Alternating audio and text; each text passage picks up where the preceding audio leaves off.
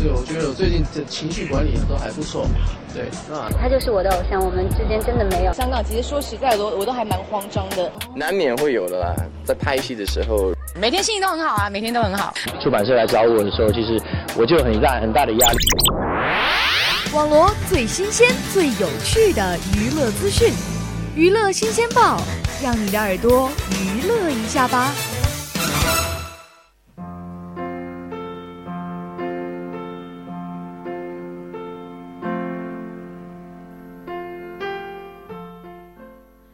大家好，欢迎大家在每周二的下午收听我们的娱乐新鲜报，我是你们的老朋友圆圆。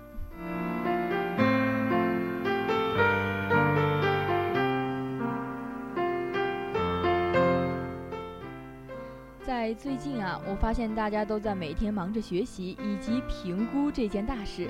那么接下来呢，我就带领大家一起来看一看本周的一些好玩而且又有趣的事情吧，让大家呢一起来放松一下紧张的小情绪。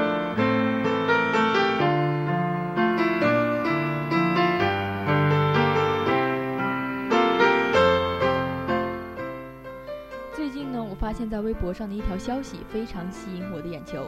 在五月七号的下午，呃，在长江呃在长沙的西湖公园，来自湖南大学、中南大学、湖南师范大学等众多高校的学生，组织了一场亲吻陌生人的活动。从三月底开始，他们便在大学生的 QQ 交流群内来发布信息，差不多有近两千多，有近二百多人报名。但是呢，线下真正亲吻的日子却因为人员的迟到而推迟了一个多小时。而在最终呢，完成这项任务的也不足于十对。和此前的南京等地举办的活动一样，这群学生呢，将活动的意义归为表达信任。来自湖南大学的金建楚说，此次活动征集的对象都是在校的大学生，年龄呢大概都在十八到二十二岁之间。为了避免尴尬，他们预先准备了眼罩，在没有见过对方的情况之下，用亲吻来表达出自己的感情。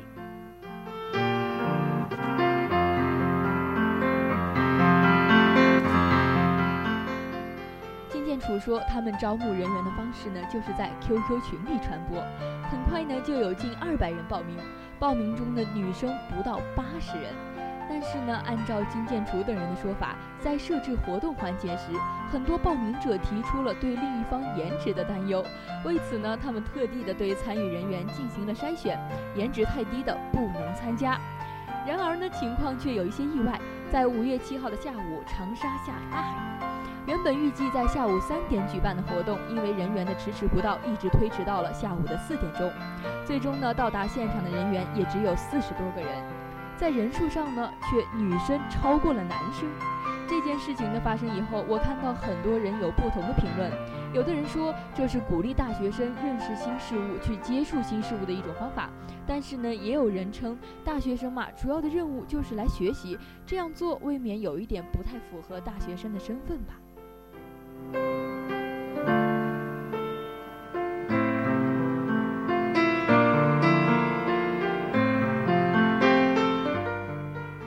OK，接下来呢，我们将我们的视野放在撒贝宁、李白结婚。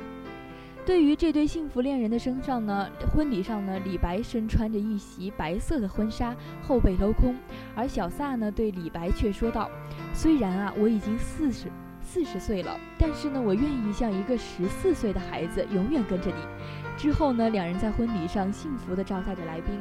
其实呀，在我看来，人生呢本来就是一场旅途，有过路也有驻足。而那些不曾经为你停留的芬芳，虽是你的春天，但是呢，我愿与你共度今后的春夏秋冬。这才是旅途。四十岁，在最成熟、最稳重的时刻，拥有了它，刚刚好。那就让我们一起来祝福他们吧。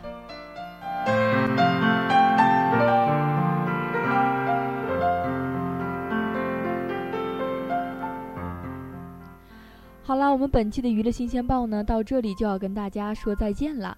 我是圆圆，我们下期同一时间再见。